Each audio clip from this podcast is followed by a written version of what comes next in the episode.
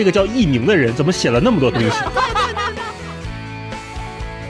到二楼中间的时候，我已经快不行了。然后我说：“那你怎么搬上来的？”我说：“他说那个时候我想到了保尔可察。”哇！但是我姥爷给我讲的时候，当时有我姥姥还有我妈，他们全不笑。哎，我说为什么你们为什么不笑？然后我姥姥就翻着白眼。我妈说，我小的时候就听过这个故事。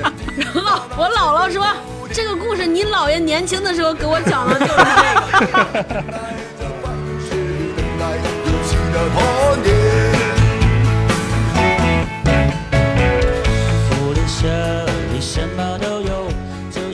各位听友，大家好，欢迎收听这一期的文化有限，我是星光，我是超哥，我是大一。今天又是六一儿童节，一个特别欢乐的日子。去年我们在六一儿童节的时候，我们三个人做了一期特别策划，就是给我们的童年各自写了一封信。对，在那一期里，大家留言也都非常的踊跃。嗯，大家也都说了，如果自己给自己的童年写一封信会怎么写？我们看了也特别的感动。那这一期呢，我们依然针对儿童节做了一期特别的策划，不单纯的聊一本书，我们来聊一聊儿时的阅读以及儿童文学。就是要等到考试以后才知道该念的书都没有念。一寸光阴一寸金，老师说过寸金难买寸光阴。一天又一天，一年又一年，一笔不的童年。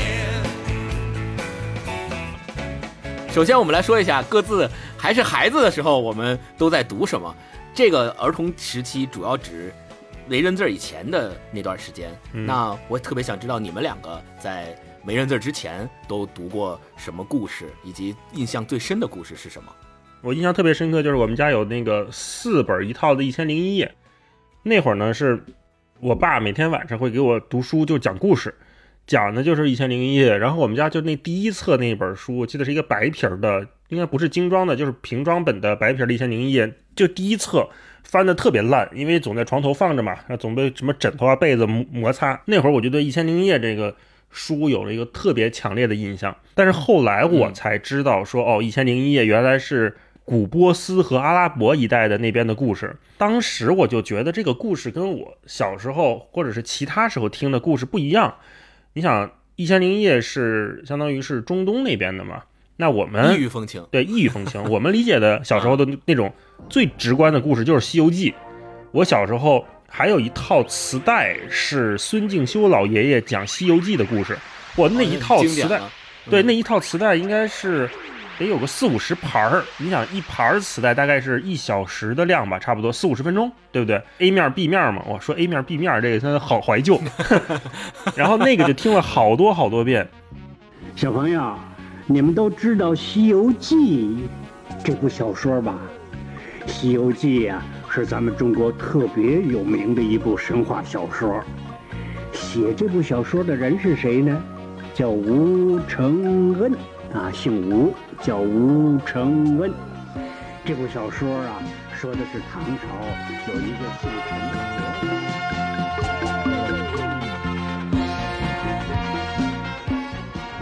当然说这个《西游记》就另说啊，就说回《一千零一夜》。嗯，《一千零一夜》给我一个什么特别的感受呢？就是它不一样，它是那种故事套故事，我们现在叫戏中戏，而且文学上还有一个专业的。描述的方法，它叫包孕体的故事。包是包含的包，孕是怀孕的孕，体就是题材的体，叫包孕体的故事。这个应该不是当时你小时候听你爸给你讲故事时候就当时肯定不知道了，是后来才知道的。后来我就想这个东西为什么这么吸引我，我就去找原因嘛。发现哦，它跟我们常规听的那些什么四大名著啊，这种一条线下来什么升级打怪的故事就完全不一样。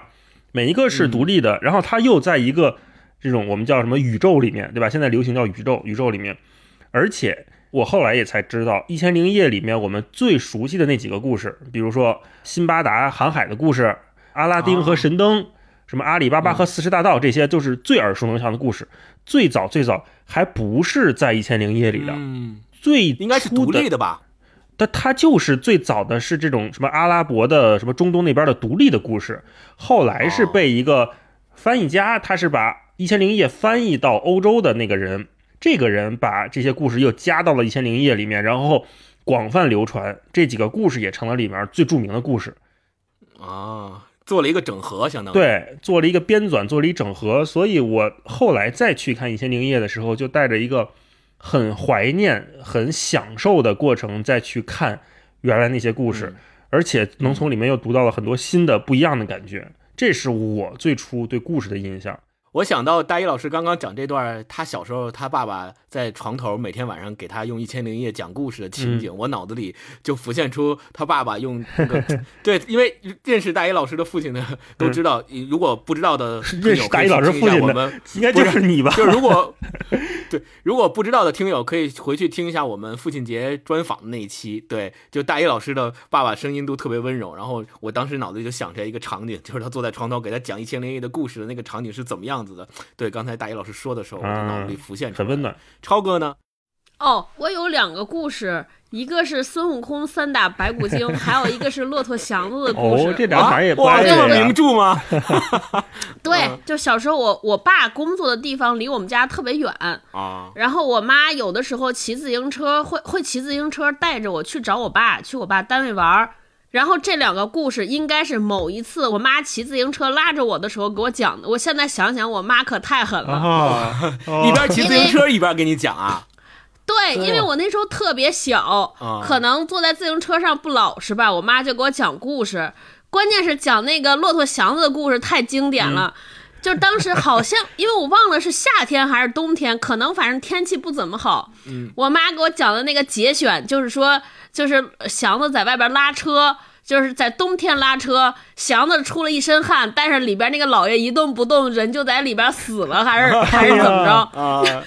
啊，这情节很印象因为很深刻当时。我妈是在骑自行车，我是坐在自行车后背上一动不动的那个人。我现在回想起来，我觉得我妈也太狠了。对，这她是在暗示点什么吗？呃让你有了联想，对嗯，反正当时没觉得，就是一直在问。后来呢？后来呢？然后现在想想，说我妈给我讲这个故事，简直是也是情商不怎么高。因为我们也见过超哥妈妈，超哥妈妈就是语文老师，之前听我们节目的朋友应该也知道，所以就对这种名著故事应该是信手拈来吧。对，信手拈来，耳熟能详。而且他讲的特别简单，就是祥子是个拉黄包车的，然后有一天拉了一个老爷，然后他在外边使劲跑，一身汗，老爷在里边一动不动，觉得这么冷这么冷，最后死还是没死不记得了，这都是这种。而且我能想到，语文老师如果要讲这个故事，一定是讲的整个小说里面最精彩的那个部分，就是最节选出来最精彩的那个部分，能够非常明显的表现出主题的那个部分。可能是阿姨今天上课正好讲到这段，晚上再给你哎，这就讲一遍。全当备课了，是吧？先 先备课一下 有可能，我就是上次看那个动画片儿，香港的麦兜的故事，啊。就是麦想起来麦兜妈妈给他讲故事，说有一个小孩晚上不睡觉，然后他死了。从前呢，有个小朋友撒谎，有一天他死了。从前有个小朋友很用功的念书，长大了之后发财了。从前有个小朋友很不孝，有一天他扭伤了脚。妈妈，我想睡了。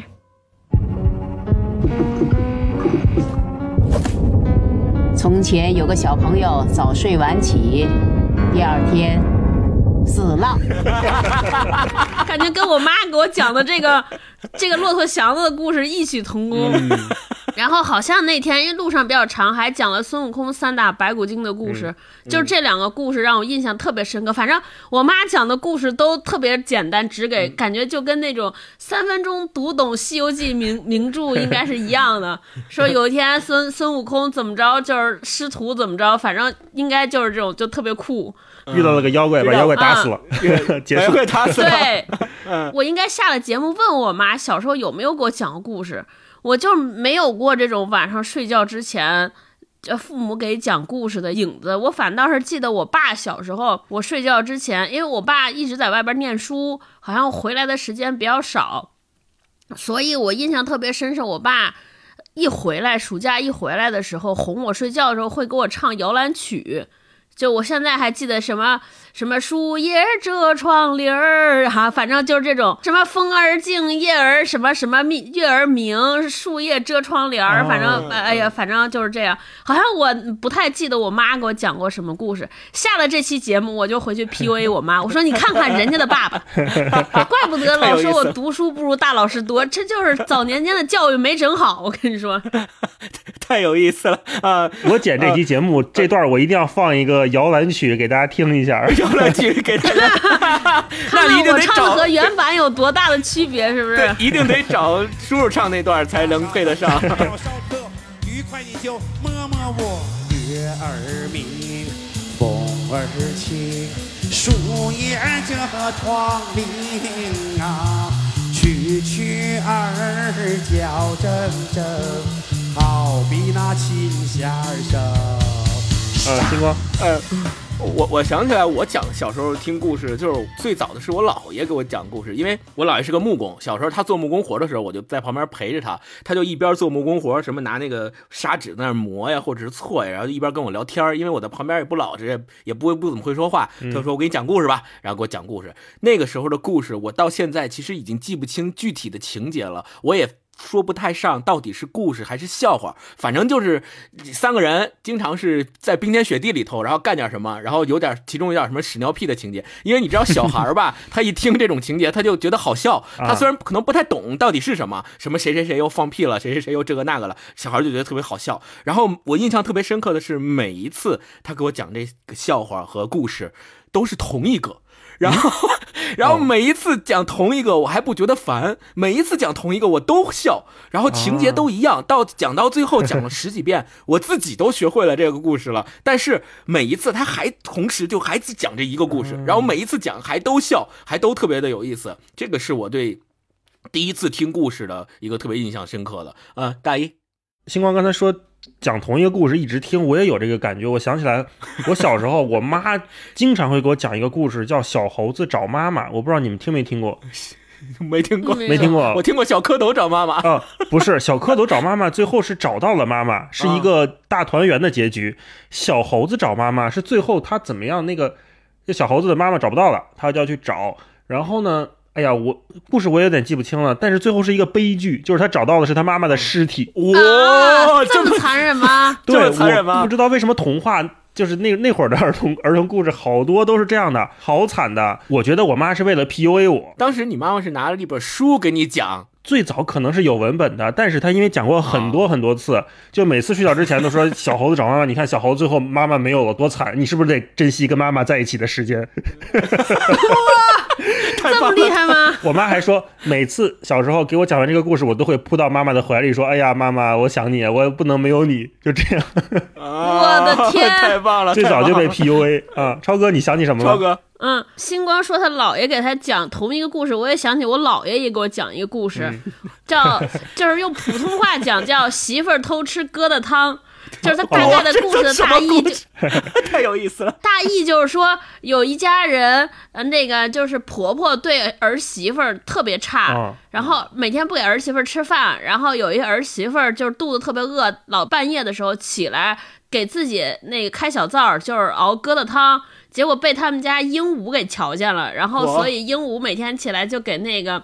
老太太告状，给那婆婆告状，说媳妇儿偷吃疙瘩汤，媳妇儿偷吃疙瘩汤。就是小时候我讲这故事都第一次听，我觉得特别开心。应该细节里边也有好多搞笑的事儿，我就哈哈笑。但是我姥爷给我讲的时候，当时有我姥姥还有我妈，他们全不笑。哎，我说为什么你们为什么不笑？然后我姥姥就翻着白眼，那个意思就是说说。然后我妈先说，我妈说，我小的时候就听过这个故事，然后，然后 我姥姥说。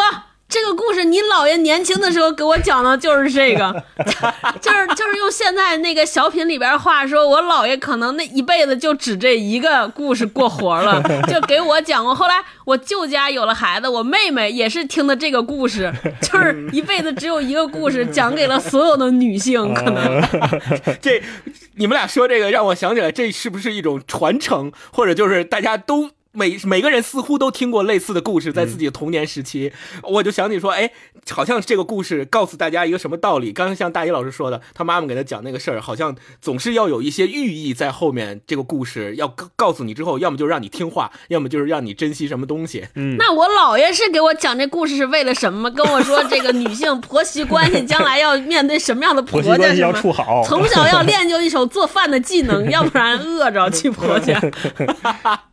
嗯，后来，然后咱们继续说这个讲故事的事儿。那后来你们觉得，你们有没有印象，说自己真正去读一个故事，或者是自己可能是比如不认字儿的时候是看连环画，或者是认字儿以后是看书？你们对那样的故事印象最深刻的有哪些呢？大一，哇，那我印象深刻的就是恐怖故事。我这次、啊从小就喜欢看恐怖故事。哦，好刺激啊！我的天哪！这为了做这次功课，我还跟霹雳一块儿查了一下，就九六年的时候，在北京或者是可能是北方地区为主，流行过一套书，我不知道新高有没有印象，叫《大禹神秘惊奇系列》。神秘惊奇系列，对对对对对，它是我我去查了一下，后来我才知道那个书是一共是出过两套，相当于。第一套呢叫做《大禹神秘惊魂系列》，从第二季的时候就开始改名了，改名叫《大禹神秘惊奇系列》，不叫惊魂了，叫惊奇。那个书我们家现在还留着呢，我之前还翻出来看，哇，古董这属于对古董级的书，而且特别怀旧。它那一个一个故事应该不厚，那个书很薄，呃，大概我估计也就是两三万字，可能就是那么一个薄本儿。一季就是一套，它大概是四五本儿样子。说几个书名，如果是有印象的朋友，你跟着我一起怀旧一下啊。有《血色老屋》、《暗夜脚步声》、《影子男孩》、《怪笑树》，还有邻家有鬼、十三号课桌、冷面插班生、幽灵姐姐。对，我不知道星光看没看过啊？我小时候看这个时候应该是小学，你想，因为它是九六年出版的嘛，那会儿正好是小学的三四年级、四五年级的时候，正好是字儿也大概能认全，对吧？然后那个故事呢也不复杂，小朋友又对世界充满了好奇心和未知，看那个，嗯，我记得曾经有一本叫《邻家有鬼》，刚才我也说，其中有一本，那个封面是呃深蓝色，呃蓝色的啊，然后上面是一个欧美的一个小女孩儿，一看应该是一美国人，在那儿就托着腮，就穿一白裙子，托着腮在那儿，就好像是天真烂漫状，但是背景呢就是蓝色到深色的一个渐变的一个色块儿，你就看着就特深邃。然后那个整个书的封面，就这一套书的封面，还都挺美式的。后来就越走越美式，你看上面画的那些画漫画，就很像美国的漫画。然后上面的那些对，实拍的人物的照片，也大部分都是美国小孩，我也不知道为什么啊。然后《邻家有鬼》当时里面有一段真的把我吓到了，就是 那里面的主角叫大宇，然后呢，他有一个好朋友叫什么什么伦我忘了，然后还有一个女孩叫刘畅，就等于他们三个人是就是这里面的核心主角。大宇他们家呢，好像是楼上还是楼下，常年哦，楼上常年没人住，常年没人住呢，但是他总能听到楼上有咚咚咚的脚步声，啊，嗯，有一次他好像是怎么着就爬阳台，爬到了楼上的那个窗户那儿，扒着阳台往里看，发现里面呢全都是灰尘，什么都没有，一个空空的屋子。他就想，哎，怎么会有脚步声呢？他就一晃神儿，他再次往里看的时候，就发现对面玻璃里面有一个人正在盯着他面对面。为什么年纪轻轻就要看这种故事？我的妈呀！哇，真的是我的一个童年阴影，你知道吗？后来我直到现在看任何呵 呵黑漆麻乌的玻璃，我都不太敢凑近了看，我特别怕里边有一个人正在对面盯着我看。有阴影了已经。对，而且你想那个设计的都很很诡异啊。刚开始第一眼看的时候，里边全都是土，对吧？这个屋子里常年没人，全都是土覆盖着那个桌子，窗户也不怎么干净。然后你一晃神儿再一看，嗯，一个人盯着你，一个童年阴影。对，我想起大一说这个《大禹神秘惊奇》系列，当时我是上大一比我大一级嘛，我五六年级的时候，当时特别流行，几乎班里头每一个人都看这个书，然后而且是传阅的看，就是谁先看完了，然后那个那本我没看过，这本你看过，然后我们俩交换看。我当时印象特别深刻的是五年级的时候，我得了一次特别严重的肺炎，在医院住院住了半个月，在那个医院住院那半个月也不用写作业，也不用上课。天天就没事儿，然后那个时候正好流行《大禹神秘惊奇》系列，我就让我妈给我买了一套，然后在医院躺在病床上天天看。我印象特别深刻的是，在医院里头，因为病床病房里边天天都有人来回来去的，护士什么的，所以我看那个并不觉得害怕。然后坐在我对床的是一个比我大两级的，应该是已经上初一的一个小哥哥，他也得肺炎住院。然后，呃，过了几天，一个周一一星期之后，我就听见他妈有一次悄悄的跟他说：“说你看对床就指我说你看对床那个小弟弟，天天就在坐坐在病床上看书，你再看看你，天天也不知道在干嘛。”然后那个，然后那个那个初一的那个小哥哥就。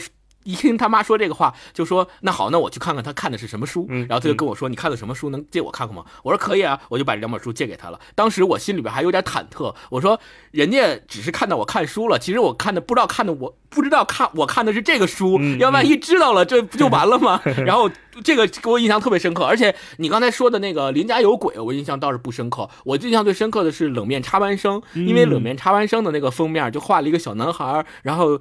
微低着下巴，用眼神从下往上瞟你，然后背后也是黑色的和深色的背景，一衬托出来，我就感觉到特别让人觉得特别瘆得慌。当时我看那个书都不太敢看封面，每次翻都赶紧封面赶紧翻过去，就跟没封面一样，然后赶紧看里边内容，印象特别深刻。嗯，超哥呢？我现在终于断案了，终于断案了。因为昨天大老师发极客的时候就说说我们明天聊的一期节目 会有这个，我还当时想了半天，我说这不是夏天的看的小说吗？这这这夏天为什么适合看这个呢？后来才发现原来今天要聊的不是夏天那集，我的妈呀！哦，破烂了。哎，而且星光说这个，我想起来那会儿不都传阅这一系列的书吗？就大禹系列。对对对，大家就会传说哦，有哪本特别可怕。有哪本特别吓人？我那会儿还记得有一个，我们班还是那附近有一个都市传说，就是说那个惊魂系列呀，就是他第一次就现在知道说他第一版叫惊魂嘛，后来改名叫惊奇，可能是因为什么审查还是什么原因，我不知道啊。那会儿我们这边的传说是惊魂系列是特别可怕的一集，就是惊奇系列的 Pro 版。那个非常吓人，会吓死人的，所以后来就不出了。我印象特别深刻的是，他那些都是用耸动的标题，你像什么“邻家有鬼”“冷面插班生”，感觉都是闹鬼的故事。嗯，但实际上他最后会给你答案，就是这个恐怖的故事、恐怖的情节背后到底是因为什么？对。然后，但是我会发现，你看，比如说一本小小的薄书，你最后发现哦，原来不是之前的那个恐怖的故事，也没有闹鬼，而是因为什么什么。但你会发现，那个时候的同学们都没有剧透这个观念，就从来没有人说，哎，我现在正在看《冷面插班生》，然后旁边一个哥们儿过来说，哎，我告诉你，这不是鬼，这就是那什么什么什么什么，你就想打他，从来没有发生这种情况，大家好像都心照不宣，就哎，这书不错，挺好看的，挺恐怖的，挺吓人的，就从来没有人说最后那个答案是什么，嗯。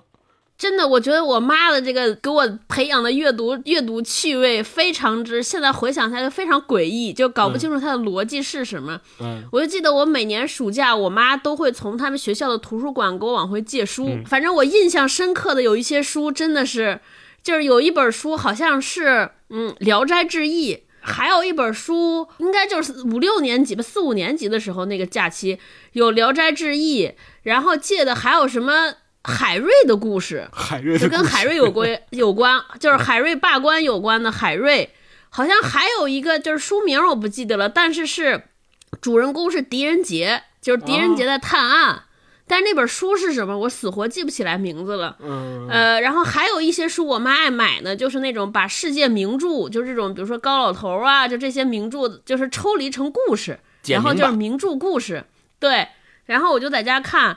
因为小时候你也看不懂，我到现在印象特别深刻的是我看《聊斋志异》，就所有《聊斋志异》在我眼里都是一个故事，就是有一个男的要去，就是男书生，然后被被女的勾引，然后可能我妈记得那些版本，它还不是儿童版本，就是里边还有好多就是特别大胆赤裸的这些桥段。我实在想不起来当时看的时候心情怎么样，但是现现在回看，我觉得我妈也是口味挺重，就是给自己闺女借这个。嗯 我最印象最深刻的呃书是我爸有一次出差，然后他回来之后特别神秘的跟我说：“哎，我给你带了一礼物。”然后当时我小时候小嘛也不识字儿，我当时就想是什么礼物，什么玩具啊，什么小人儿或者火车之类的，或者是汽车模型之类的，我满心欢喜。然后我爸就偷偷的掏出来一个，呃，现在看起来应该是，呃，它整个这个书是。完全硬皮儿的，就是前封和后封都是硬皮儿做的那种，然后它是长方形的，然后一本薄薄的书，翻上封面上就四个大字儿《封神演义》，然后 对，然后是连环画的，就是它那个连环画是一页一页翻，然后它是。一一整幅画占据了画面的绝大部分，大概四分之三的量，然后它下画面的四分之一下面有大概短短的一到两行的字儿，然后衬一下那个画，就告诉你这个画讲的是啥，按你按照情节来，大概一本书可能能融合成二三十幅这样的画，然后，是整个《封神演义》从头到尾的故事。当时我爸就跟你说，这个书好，你可以没事的时候看看这个书，但是你要知道。我那个时候连《封神演义》那“封神”那俩字念啥我都不知道，然后 对，然后我就说，对我，但是毕竟是礼物嘛，然后还看起来还挺大的，摸起来手感不错，然后我觉得嗯好，然后我就给收起来了。收起来之后，没有马上看，过了一段时间，我才突然想起来，我爸给我带过这个礼物，然后我就拿出来翻翻，当时字儿基本上是不认识的，就只能靠看画，看里边画，他那个画是中国中国风版的那种连环画，然后我就翻翻翻。整个把整个书都翻完了，我都不知道他到底讲的是个啥。然后我就问我爸，我说：“哎，上次你送我那个《封神演义》，讲的是个什么故事？我没看懂。”然后我爸给我总结了一下，特别精准。但就直到后来我又通读过一遍《封神演义》，知道它是什么故事之后，我依然认为他的那个总结非常精准。他说：“啊，这就是两拨神仙打架的故事。”然后对对，然后我就觉得，当时后来我终于。完全读懂《封神演义》之后，我再回想这个总结，我觉得太精准了。嗯，后来那个《封神演义》那套那本书只是他一套书里面的一本然后他把中国那四大名著都按这种形式做成了一本一本的连环画，有三国，有水浒，有红楼，就这些都有。后来我就自己觉得《封神演义》这本书特别好嘛，我就把那一套书都是前封后封硬皮的全都买齐了。所以我小的时候就是靠看这些连环画，最先接触了这个中国的四大名著。嗯，告别不朽的征战，告别不息的厮杀，告别无休的征战，告别熟悉的厮杀，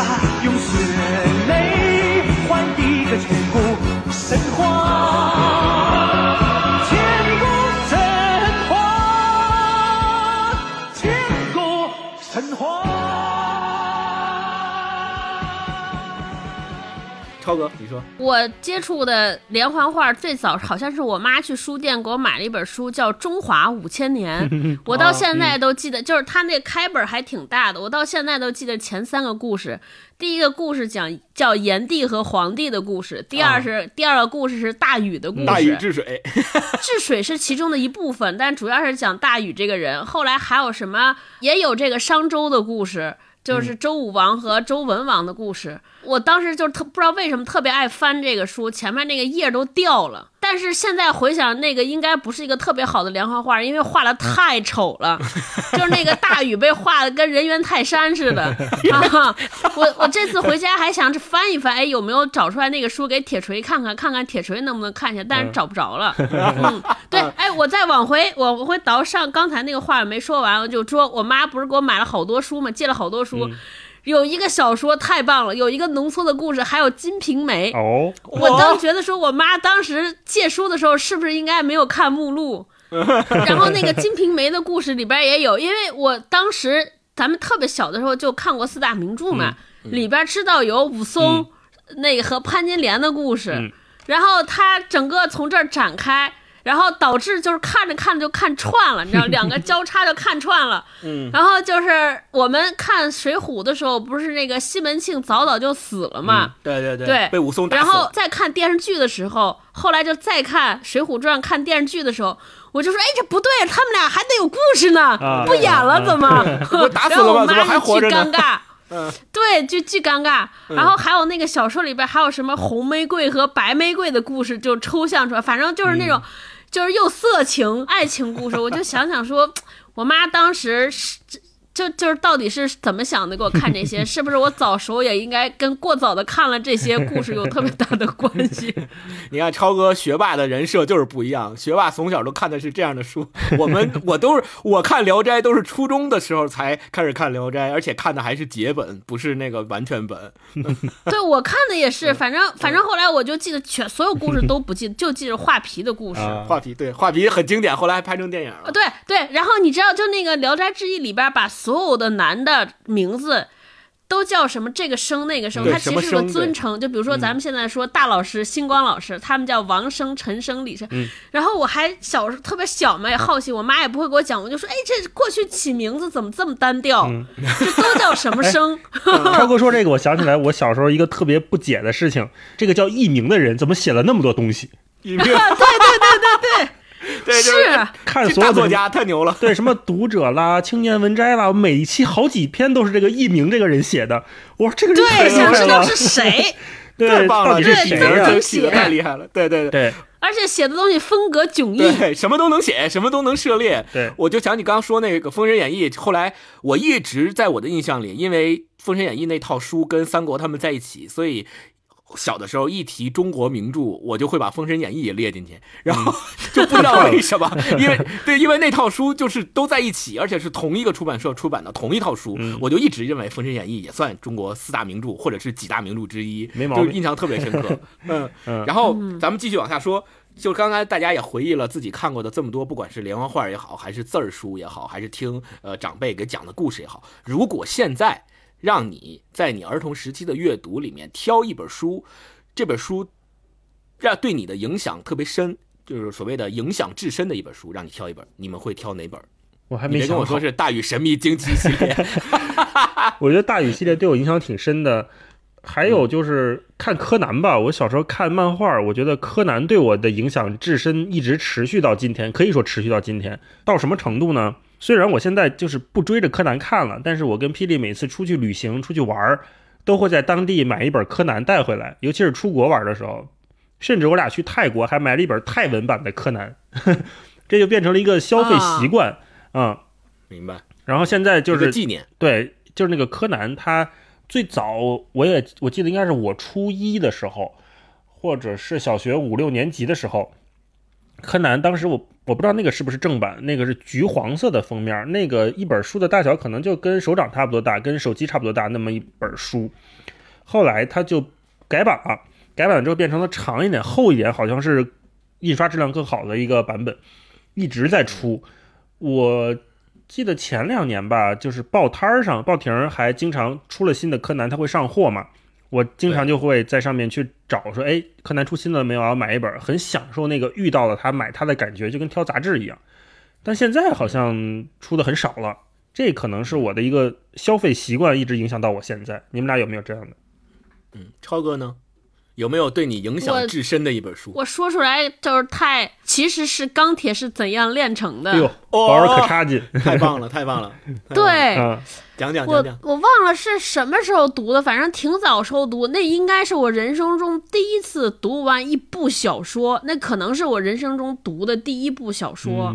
哎，咱们是几年级学过这个课文，还背过。后来就是因为要背那个课文，我好像当时死活背不会。哦。后来我妈就放假的时候给我借了这本，买了这本书，让我从头到尾看。嗯。然后我当时看的就热泪盈眶，中间有一段柯察金和那个谁的东尼亚的爱情故事。嗯。哇！我当时就是，当时应该也是就中小学到初中，可能也是青春期。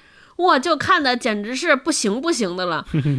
对，到现在为止，我还对印象特别深，就是那段，就是就是我认为的爱情的故事，最好的爱情大概就是那样的，就是特别好的塑造了我。超哥说保尔柯察金，让我想起来当时咱们每个人几乎都会背的“人的一生应当怎样度过，不因碌碌而感到羞耻”那啊，对对对，太经典了。而且当时我我印象特别深刻，小学的时候我们班里边。饮水机，然后经常会换水嘛，然后换水就轮流换，经常是一个组的男生，每个人下楼要抬五个桶上来，然后每一个人一个抬上来，然后因为我们楼在三楼，你想那个时候，一个男生搬那么大一个桶上来很累的，又经常要歇，然后到三楼以后就喘的不行了。然后我记得有一次我特别好的一个哥们儿。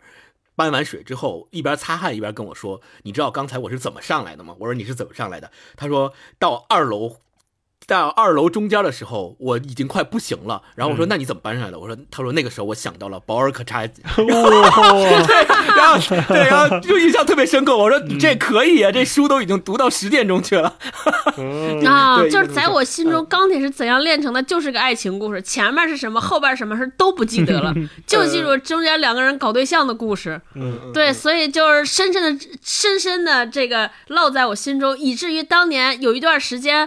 呃，就开始早恋之后，就是你把那个喜欢你的男孩，我就会把喜欢我的男孩和保尔柯察金相比，说哎呀，这个不行啊，这个不一样啊，就是这种。我要挑一本对我影响至深的一本书，应该就是我妈给我买过一本特别厚的，大概厚度大大大家也看不见，反正就是特别厚，可能跟波拉尼奥的二六六六差不多厚度的。以前一本书叫《上下五千年》，对哦，是什么那个那个时候我。历史书上下就是讲的中国五千年的历史，跟大跟超哥刚刚说的从中华五千年对一直讲到民国那个时期五千年，他所谓的五千年实际就是两千多年历史，还包括神话那部分，所以叫上下五千年。它是每一个故事，每一个每一个朝代，每一个皇帝发生了什么故事，打了什么战争，大事都会给你讲一遍。然后我是买了一本上下五千年，我妈当时是跟我说的是，你读读这个，你要能把这本书读完。你就能获得一个什么特别牛的成就，然后告鼓励了一下你读完了吗？因为那个书，因为书特别厚。然 后当时我也不知道咋想的，如果现在让我读，我可能就打退堂鼓了。但那个时候小，可能也没有意识到这个问题，我就说那看呗，反正没事干。然后每天那个从学校回来，吃完饭就蹲趴在桌上，每天就看几页，每天就看几页。然后真的是让我从头到尾看完了。而且那个书是不是没有，就是它只有插图，然后基本上都是字儿，但是它是那种简明简单版的，就不会特别复杂给你讲的故事。比如说他给你讲司马迁跟史记的故事，然后他会给你讲史记是司马迁写的，司马迁为什么要写史记，然后给你讲一讲史记的故事和他的故事，相当于从小。读完《上下五千年》之后，我印象特别深刻的是，我从里面得到了一个收获。为什么托对我影响致远？第一是从那个时候开始，我就对历史特别感兴趣；第二是小学的时候，老师语文老师，尤其是语文老师，他在讲一些历史人物的故事的时候，他不管讲哪段我都知道。然后他不管讲哪段他不管讲哪段，他说，嗯，比如今天讲一个我印象特别深的，讲《三国演义》。他说，今天咱们讲《三国演义》的一个故事。先，首先我来介绍一下曹操这个人。然后他就问说。有谁知道曹操的故事？然后没有小朋友知道，我知道，我举手。然后老师说：“那你来说说吧。”然后我说：“好。”然后我就说：“曹操是什么的？从他是什么什么人的儿子？然后讲他是做过什么大官，然后干过什么事儿，一生是怎么怎么着，就把我从上下五千年里边刚看的故事全都搬过来给老师讲一遍。讲完以后，老师说：“行，你坐下吧。”那他讲完了，我也没什么可讲的了。然后就说：“咱开始看课文。”对对对，所以我这个对我印象特别深刻。然后 也是对妈给你买了本教案吧？就就是笑匠五千年，嗯，然后。我们继续往后说。现在如果让你们挑一本儿，嗯，像大一老师刚刚说《大禹神秘惊奇》系列，他现在要翻出来重新看。嗯，你们有没有在童年时期的一本书，当时看着可能觉得也看不懂，或者是没什么意思，不知道他讲的是一个什么事儿，然后等到成年之后再看，觉得哎，这个书也有点意思，挺带劲的。或者相反，童年的时候觉得哇，真有意思，真带劲，但是等到了成年了再看，可能就没有童年时候的那种感觉了。有没有这样的书，超哥？哦，我的就是《红楼梦》。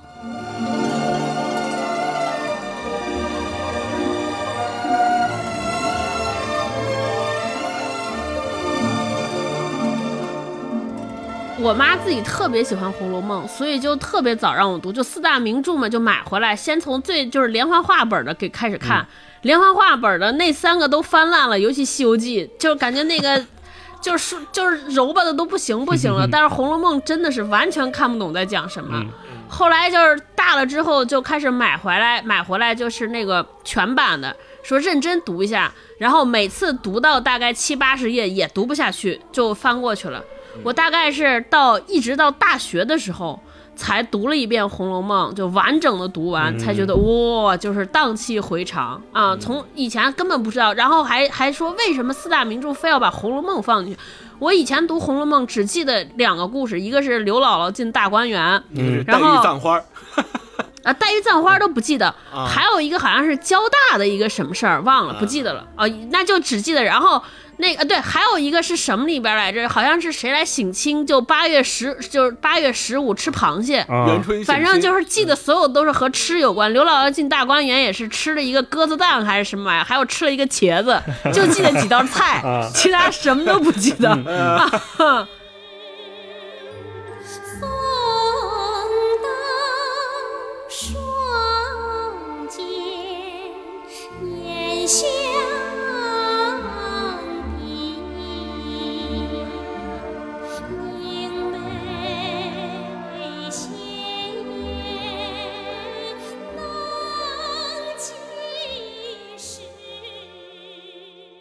大一呢？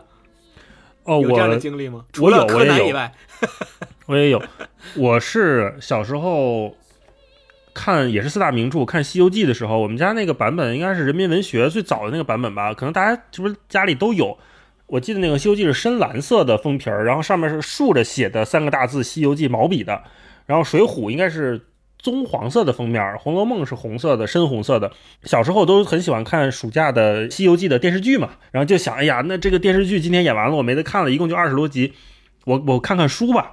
然后把那个书翻开之后，发现看起来有点费劲，因为它那个，跟电视剧完全不一样。哎，对，它那好像还有点文言文的那个感觉，虽然没有那么文啊。嗯，然后我就开始翻里边的插图，我就特别喜欢看《西游记》里面的那些插图图片。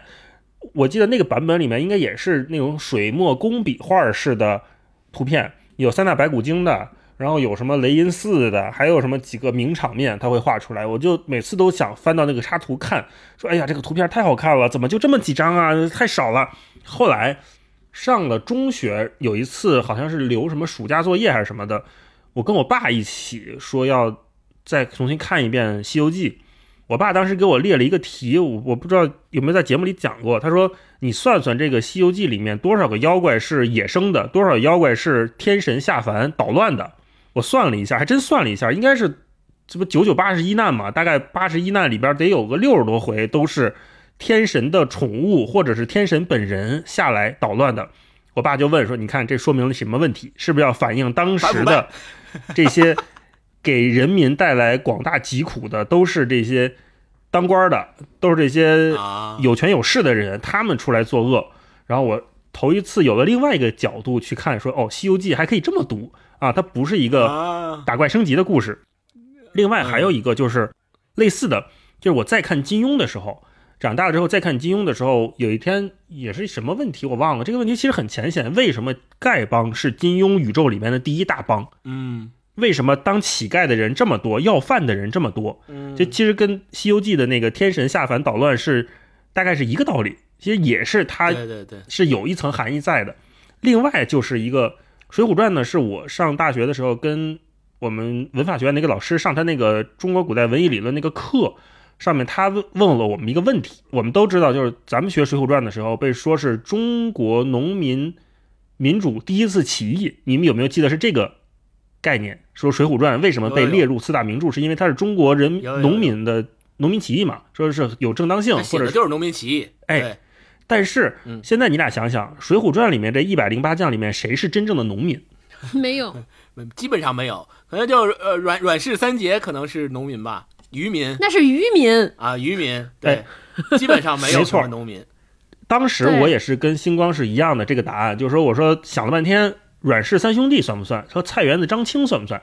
菜园子、张青，你别看他婚号是菜园子，但是他是一开黑店的。人是开饭店的，好吧？对，开黑店的，人家。是有产业的人，他不是为了种菜哎。然后呢，阮氏三兄弟我也说了，老师说，哎，阮氏三兄弟呢，的确是最接近这个怎么讲无产阶级或者农民的这一群人对，但是嗯，就是他们不是农民，不是因为他们不种菜，而是因为他们不是真正出去捞鱼的那波人。他们阮氏三兄弟是在岸上收租的，啊，记不记得那些也是实力阶层。哎，那些渔民把鱼打回来之后，得让阮氏三兄弟先挑，他们挑完了，挑剩下了，你拿走卖去。他们相当于一个地头蛇，一个保护费。《水浒传》里面其实这一百零八将里面没有真正的农民，那为什么他被列入了我们现在说的四大名著，被称为是农民民主起义？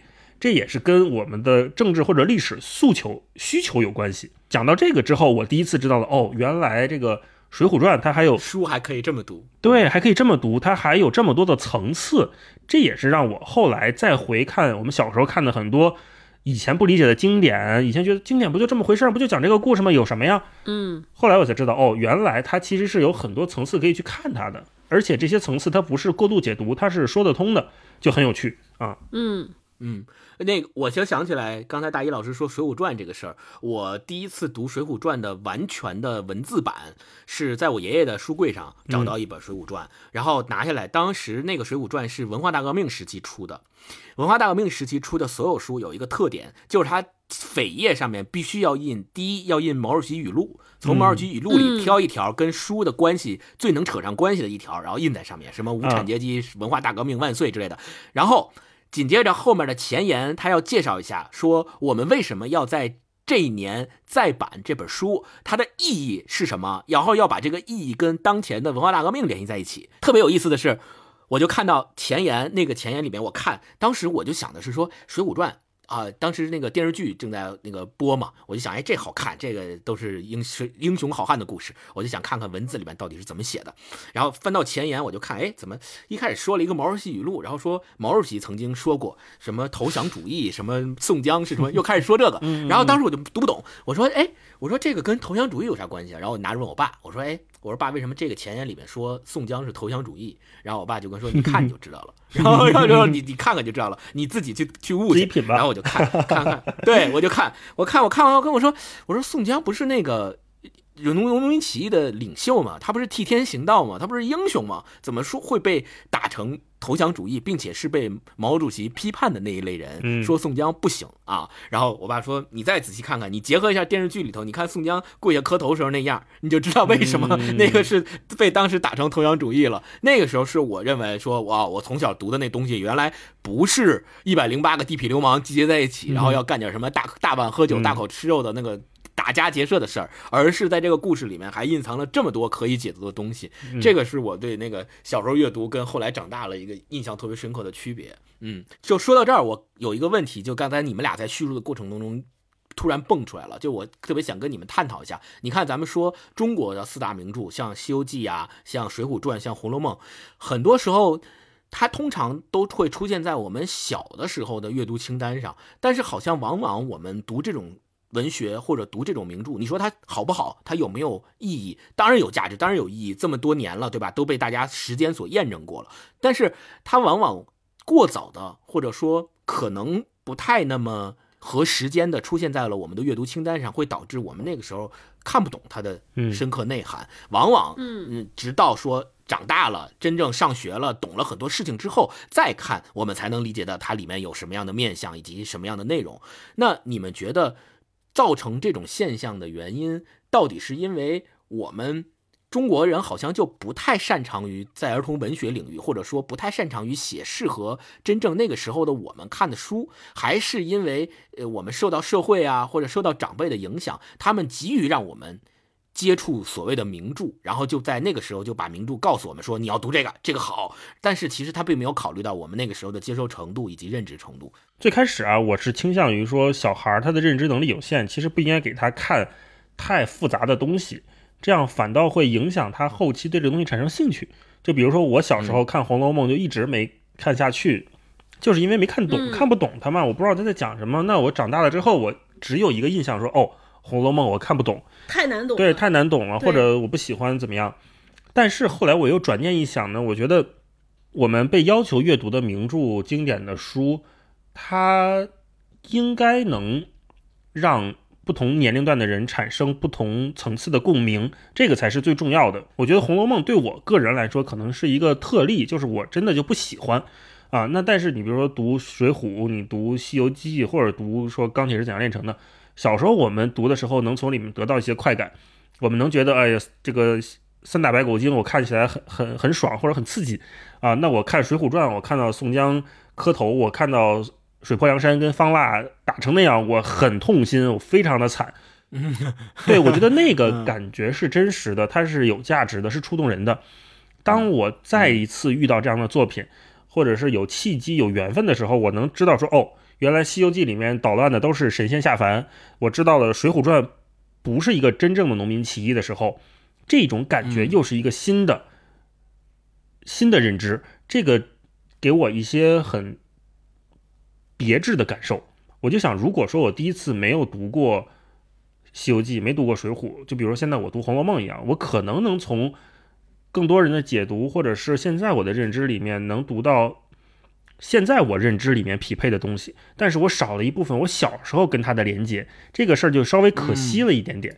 所以从这个角度讲，我觉得从小你要有机会能遇到这些好书，遇到这些名著，你去读它，你跟它产生一些连接是挺珍贵的啊。所以我觉得。嗯嗯还是应该读一些。我小时候就一直瞧不上这个事儿，就是我爸老跟我说说你读一读名著，你不要老读那些故事会，不要老看那什么青年文摘这些这些鸡汤这些片儿汤话。我小时候是不理解的，我觉得这挺好看的，我就喜欢看这些故事。但是他就说那些经典是大浪淘沙留下来的，它能让你从里面获得一些东西。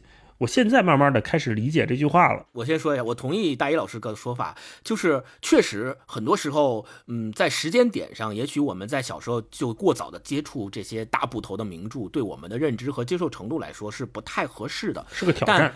但是对，但那个时候我觉得它是一个，嗯，就像种子发芽的过程，嗯，就是那个时候就把这个种子种在了你的心里，也许它不能发芽，因为可能水啊、空气啊、阳光啊、环境没有到发芽的那个程度。对但是种子已经在那儿了。随着你的成长，随着各种环境的成熟、条件的成熟，你发芽这个种子最终会长成一棵参天大树，或者长成一朵花儿。它会根据你所不同，比如说，也许有这个人他一生都不太喜欢《红楼梦》，那可能他即使小时候种了这个种子，他最终这个种子也没有长成参天大树。但是我觉得。在早期把这个种子种下去还是重要的，就最起码你要知道，这个世界上存在这样一些书，它是经过时间检验、大浪淘沙的结果，然后你才能够在未来有机会去读它的时候，才让让你在心里知道说，哦，这个书我小的时候曾经知道，并且我想读来着，但是没读懂或者不感兴趣。但现在我觉得我有必要再读它一下，就才能产生像咱们之前说到的，就是小时候阅读和长大以后阅读的这种区别上的东西。对，超哥呢，你对这个问题有什么？因为我特别想听超哥的一个呃看法，就是因为呃现在铁锤也处于这种年龄，然后不知道超哥在跟铁锤的过相处、教育他的过程当中，是不是对这个问题有什么自己的思考？我特别想听超哥说这个。嗯，我觉得最被耽误的，或者最被大家误解之深的小时候的一个作家，其实是鲁迅。我不知道你们有没有这种感觉？因为要全文背诵鲁，迅，对，因为鲁迅的文章就是在我们从小学到中学到高中，就是各个时间段，他的文章都被放到我们的课本里面。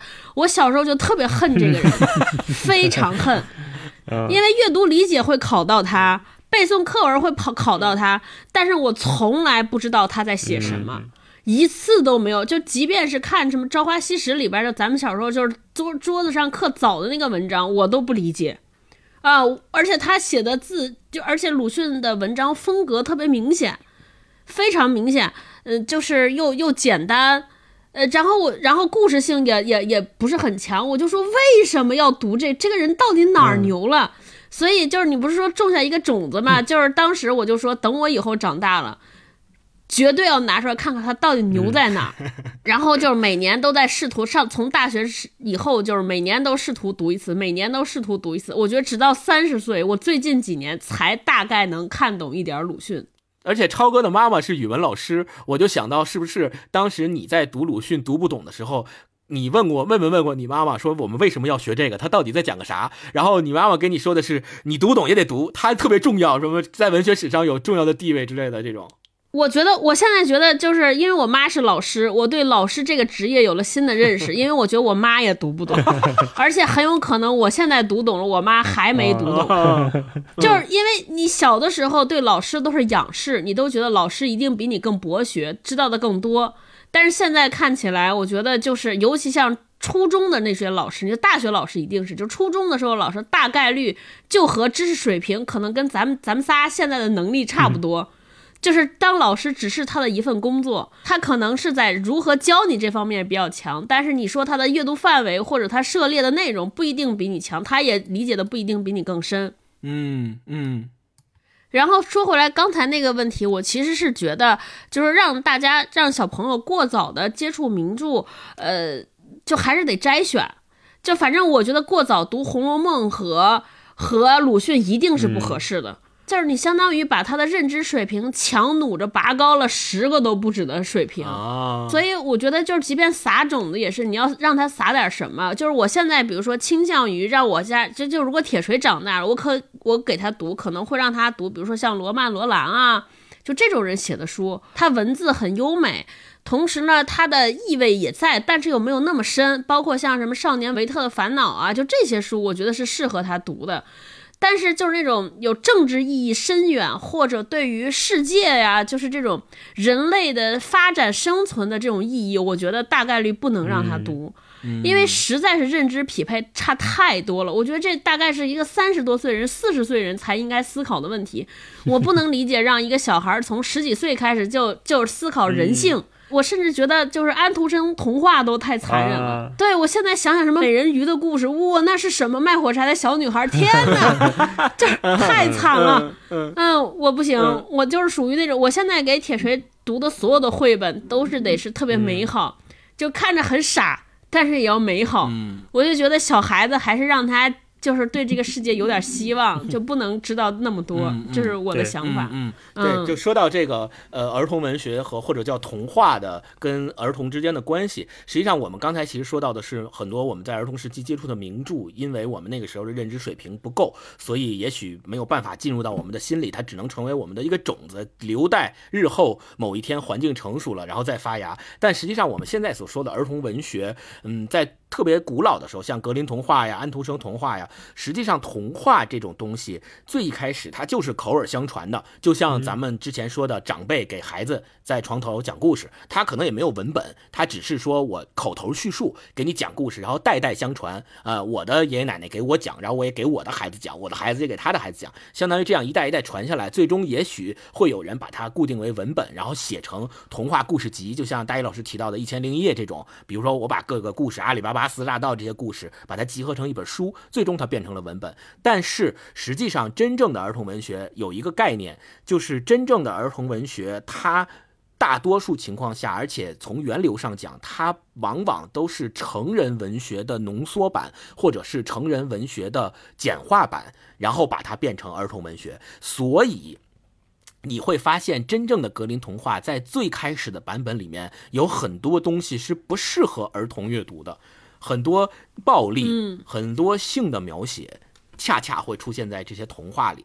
所以现在大家所认为的童话和儿童文学，专门给孩子们读的绘本，跟之前最开始的童话故事——安徒生童话、格林童话、一千零一夜这些故事相比，实际上那些故事里面有大量的。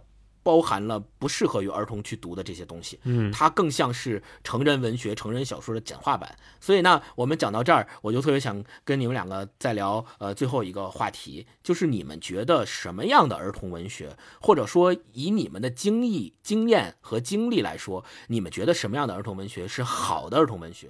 哎，我不知道这个儿童文学有没有什么学术上的定义啊，或者是划分。但是从我的角度讲，我觉得一个好的儿童文学，我觉得你刚才说那《哈利波特》就特别对，就是它能给不论是孩子还是成人读者都能提供丰富的共情的机会。什么意思呢？就是我们小时候读《哈利波特》，你可能带入的就是哈利波特本人。当你长大了之后，你再读的时候，你可能带入的是小天狼星，你可能会从邓布利多的视角去看这个世界，去看这个一切发生的事情，就想如果我是哈利波特的爸爸妈妈，我会怎么处理这些事情？这一个浓度的书写是在一个好的儿童文学里面，它应该是全面开花的。这也给了我一个提示，就小时候我们看很多故事，我们带入的都是那个主角的形象嘛，或者是说那个小朋友的想想象自己是主人公，哎，想象自己是小朋友的角色，但是你慢慢的你长大了，你就会发现说，哦，原来我从另外的视角，从比如说从这里面的某个配角的视角去看这个世界的时候，它也很精彩，或者说它也能给你很多思考和想象的空间。不管是说哈利波特，不管是说什么金庸，或者是我们小时候看的很多的书，小时候看觉得很带劲，长大了看还很带劲。我觉得就是因为作者嗯给了每一个角色有足够的生命力。在这里面，这个角色他不是工具性，他不是工具人，他也不是脸谱。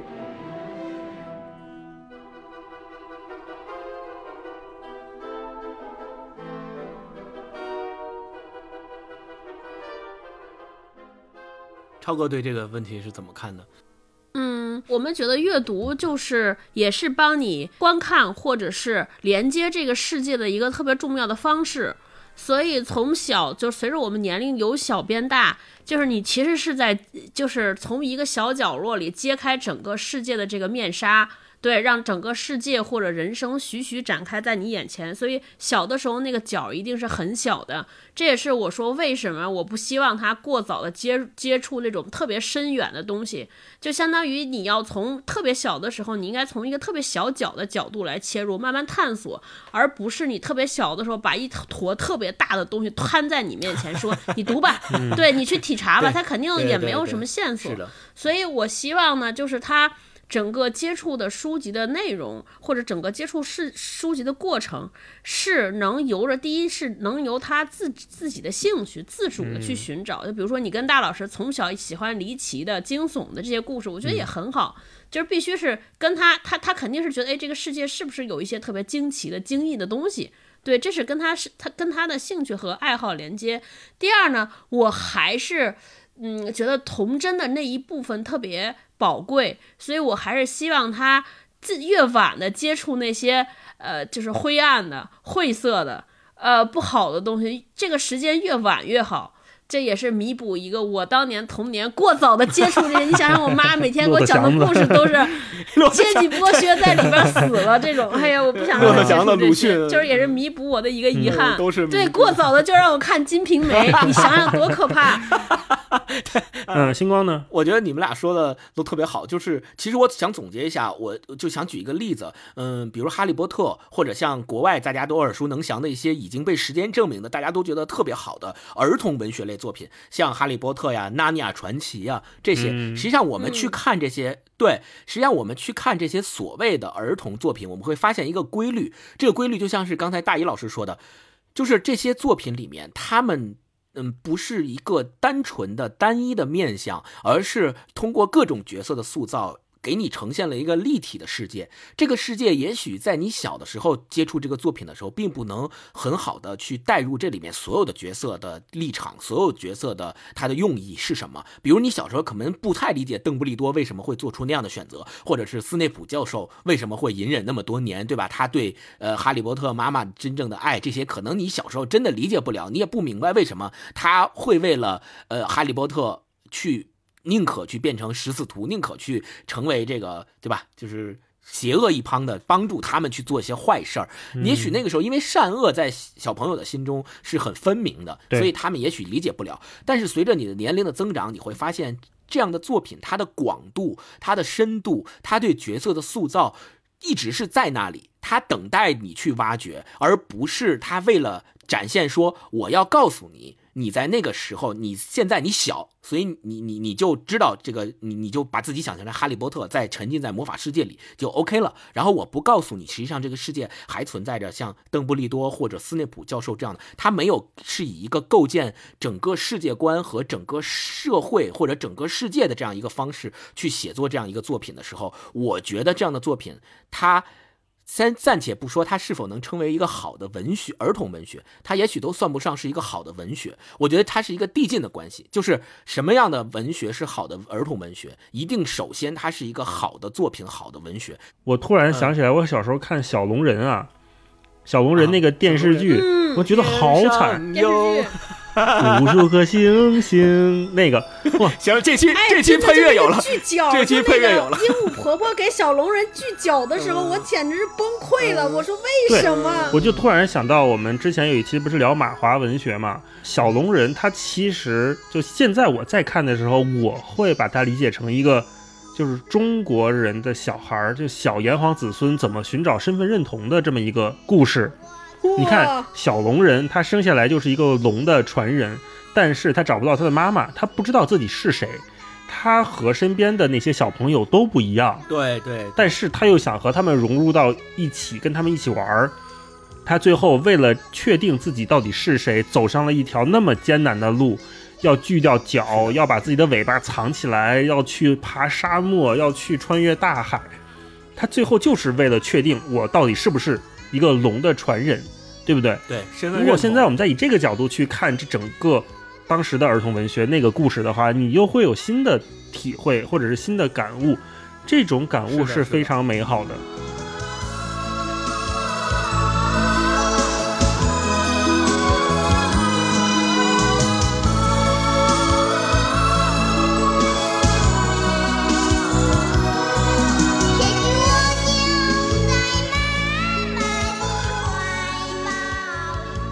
我我觉得一个再说一下，就是判断一个好的文儿童文学作品的标准吧，或者说一个必备的条件，我觉得就是这这一条，就是你在不同年龄段。再去重温这部作品的时候，会有不同的感受，而且这个感受是跟你的成长、跟你的年龄、跟你的认知层次紧密结合在一起的。我觉得这个才是好的文学儿童文学，因为就是相当于他在不同的年龄、不同的生长环境里面，不同的嗯，你的认知层次都会呈现不同的面相。我觉得嗯这个是一个好的文学，也是一个好的儿童文学的标准和条件。嗯，那今天我们说了这么多关于儿童文学的作品，还有我们儿儿时的阅读的回忆，嗯也是希望大家能够在今天一个特殊的节日六一，呃，找重新找回失去的童年的快乐，以及通过这些回忆，能够回忆起自己小时候读过的那些呃作品，给自己带来快乐、给自己带来幸福的作品。如果有可能的话，或者给也希望大家自己带来在书柜里 心理阴影的作品。对，在书柜里面找一找，呃，是不是还曾经留着这些给自己带来过快乐的作品，能够再翻一翻，看看现在再看跟以前再看到底有没有什么区别，感受上是不是有不同？那、嗯呃，说到这儿，我们进入最后的例行推荐环节。我想推荐的，就是刚刚前面提到的，呃，郑渊洁老师的那个作品。像《舒克贝塔历险记》，这个我觉得看动画片，嗯，是一个途径。但是嗯除了看动画片之外，在呃，尤其是现在可能有些听友家里面也已经有小朋友了，那除了给小朋友看动画片，让他们先接触这个故事之外，我觉得等到他们识字之后，呃，如果有可能有条件的话，应该给他们买郑渊洁全集之类的这种文字版的，再让他们去感受一下这个不同的故事，不同通过不同的形态所呈现的这个故事有哪些不一样的感受。尤其我觉得像郑渊洁老师他的皮皮鲁、鲁西西啊，什么男生贾里、女生贾梅啊，还有包括舒克贝特历险记啊，这些都是非常适合于呃小孩儿、小朋友们去看的一些作品，而且能够从中得到很多人生的哲理。因为实际上郑渊洁老师他自己多次说过这样一个话，就是他说我的儿童文学作品虽然看似是写给小朋友的，是写给儿童的，但我在写的过程当中，我并没有设想我的读者就是一个三岁啥事儿也不懂的小孩儿，而我是写给那些真正能够明白我写的这个道理的成年人看的。因为我觉得这个呃标准和这个条件，就是他能够写出好的作品的一个嗯非常好的一个就是必备条件。嗯嗯，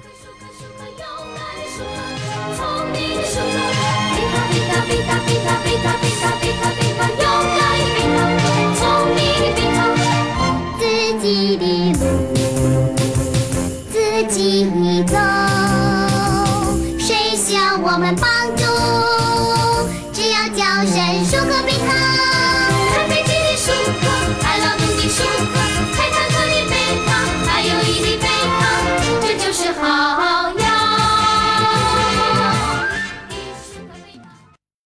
超哥呢？超哥想到了什么可以推荐的？或者你可以推荐推荐你现在给铁锤看的一些绘本，好的，嗯，也可以推荐给大家。我在推荐绘本这方面不是很权威，因为我每次给铁锤选绘本都非常之随机，也是在网上看销量卖的最多的，我翻一翻给他选。但是我其实特别想给这些还已经开始能自己独立阅读。在上初中阶段的小朋友们推荐两本书，一本是茨威格写的《人类群星闪耀时》，还有一本是罗曼·罗兰写的《名人传》。就是《名人传》，大家不要看这个标题写的很鸡汤，但它其实写的特别好。这它里边写的都是这个米开朗基罗啊、贝多芬啊这些大艺术家的故事，然后文笔非常好。然后他从他他写的这些。呃名人的故事，所谓的名人的故事，也不是我们常读的那种非常抽象的，就把这个人的成功轨迹做了一个高度的抽离，嗯它不是。对他其实是写了非常多我们不知道的其他的面相，我觉得特别好啊，它可读性比较呃非常强，故事性也很强。